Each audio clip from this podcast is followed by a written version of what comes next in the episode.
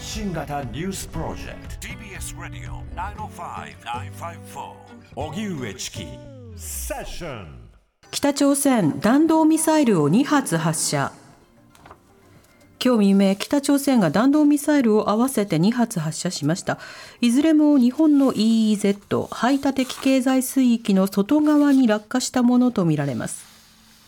浜田防衛大臣によりますと北朝鮮は午前3時29分ごろと3時45分ごろ弾道ミサイル合わせて2発を発射しました。いずれも最高高度はおよそ50キロで550キロから600キロ飛んだと推定されています。これまでに飛行機や船舶の被害情報はないということです。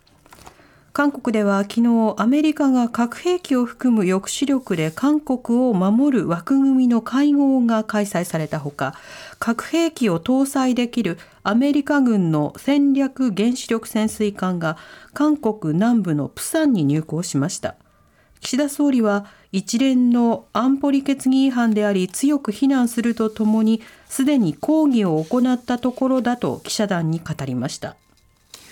それでは北朝鮮をめぐる今日未明のミサイル、はい、そして、えー、昨日ですね在韓米軍兵の越境などがありました、えー、これらの動きについて毎日新聞ソウル支局長の坂口博彦さんにお話を伺います、はい、坂口さんこんにちは。こんにちは。お願いします。よろしくお願いいたします。まず今日未明北朝鮮から2発のミサイルが発射されました。韓国の国内ではどのように報じられているんでしょうか？はい。これはですねアメリカと韓国が同盟関係を強化する動きに対する反発だという報道ぶりですね。うん、先ほどもあのご紹介されてましたけど、あの、緊張昨日ですね、まさに昨日あの、アメリカの核兵器運用に関する情報共有やですね、有事に備えた計画などを協議する核協議グループというグループが発足して、さらに、えっ、ー、と、アメリカの原子力潜水艦もプサンに寄港したという動きがあった。うん、まさにそれに対する、まあ、迅速な反発だったと。そういう受け止めですね。なるほど。なお、の日本でも J アラートなどがありますが、韓国ではミサイルが発射されたときには、さまざまな警報、あるいはその、まあ、えー、注意喚起など行われるんでしょうか？そうですね。私、あの、韓国に来て2年になるんですけど、はい、これ日本だとものすごくこう報じられますけど、うん、実際韓国国内の受け止めは結構いつも冷静なんですよね。とというのは、こう、危機感がないって言ってしまえば、まあそうなんですけど、昨年はこう、6、60発以上撃ってますから、うん、なんか慣れてしまってるなっていう感じもあるんですよ。ええ、で、実際の今日もトップニュースじゃなくてですね、うん、トップニュースは、先週末、あの、非常に韓国大雨が降りましてね、何十人の方が亡くなったんですけども、それに対する水害で、それでユン・ソンニョル大統領が、まあ、現地視察に出かけてると。それがやっぱりトップニュースになってましたね。ええ。ー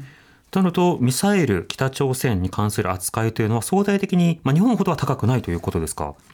そうですね。だから時々あの、韓国の人に聞くと、どうしてまあ、まあ他局ですけど NHK はあそこまで一生懸命こう、報道、何十分も何十分も報道するんだとかいうふうに聞かれたこともありますしね。へ質問。うん、なるほど。ちなみにそう聞かれたらどう答えるんですか？結構答え難しそうですけど。うん、いや、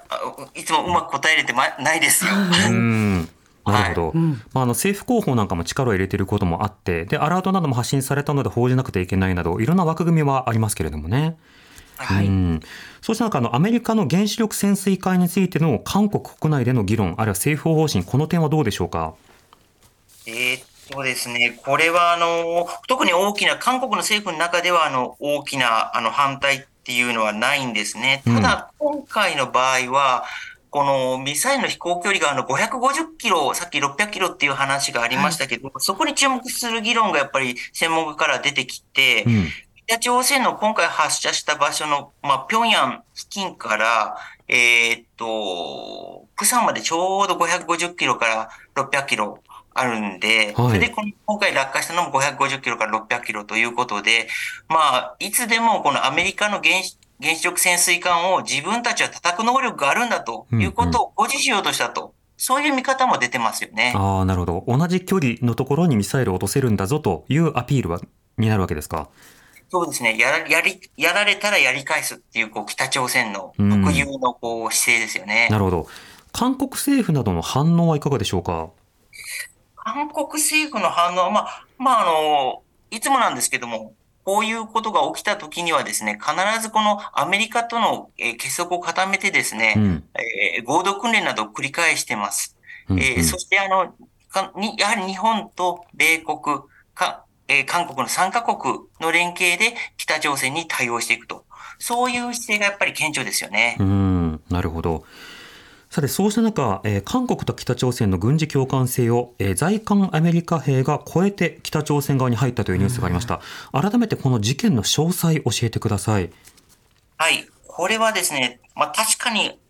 あの、アメリカと韓国が結束をアピールしたこのタイミングでなんでだっていう事件でしたよね。はい、あの、韓国とですね、北朝鮮との軍事境界線にあるパンムンジョムの共同警備区域、これ JSA と言ってるんですけども、うん、この見学ツアーに参加していた米軍兵士が許可なく軍事境界線を越えて北朝鮮に入りました。はい、ちょっと報道によりますとですね、アメリカ兵は20代前半の二等兵でして、うん、暴行の罪でですね、韓国の刑務所に収容されていたそうなんです。はい、そして、えー、そのアメリカ兵が刑務所からえー、釈放されて、今度はアメリカ国内で、えー、懲戒処分を受けるために護送される途中だったそうです。ほう。これなんだけども、出国のため空港のセキュリティを通過した後に逃げていってしまった。逃げてしまった。うん、そういう状況だったそうです。はい。それからこのパンモンジョムのツアーにこう紛れ込んだんですか？どうも報道を総合するとそそのように見受けられますね。うん、なるほど。ただ、その意図であるとか、詳しい理由などについては、まだこれ、明らかになってないということですか？そうですね。北朝鮮からはまだ何も発表がありませんし、うん、韓国政府は特に、えー、表立って発表しているというようなこともありません。なるほど。この出来事の韓国メディアの報道や反応というのはどうでしょうか？うん、まあ、比較的淡々と報じてますよね。どちらかというと、この、はい、米軍内部の話というような受け止めもやっぱりありますので、はい。となると、これが例えば、その、えー、北朝鮮と韓国の間の何か、えー、懸案材料になるぞというような大きなトピックスとしてまだ使われていないということですか？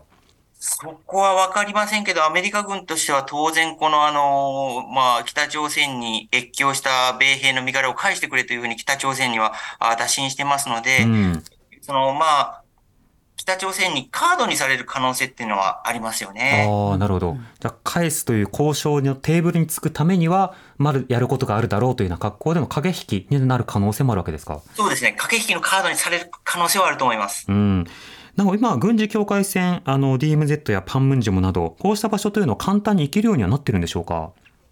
そうですね。あの、このパンモンジョムっていうのは、あの、朝鮮戦争の休戦協定がまさに結ばれたという、こう、まあ、歴史的な場所でもありますから、はい、こう歴史的な観光地という役割も韓国国内ではこれまでにな担ってきたんですよね。うんでただ、まあ、コロナの期間はそういうことがいけなかったんですけど、ようやくコロナが終わったので、まあ、外国の方がたくさんいらしてるっていう現状もあるんです。で、あの私もあの、私はこれツアーじゃなくて、一度あの、十数年前、こう、日本の防衛省を担当している時にですね、防衛大臣に同行して、えー、パンムンジャムに行ったことがあるんですけども、はい、あの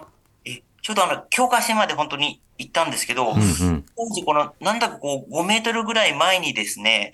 なんかこう、韓国人の兵士にしては、ちょっと服装が貧相で、まあ、痩せてるなんか人がいるなと思っていたら、韓国のあの、国防省の担当者から、あれが北朝鮮の兵士ですって言われて、うん、びっくり仰天した、あの、記憶があるんですよ。えーこれ、それぐらい、こう、なんていうんですかね、もう、ソウルにいれば、北朝鮮の姿っていうのはなかなか見れないけども、本当に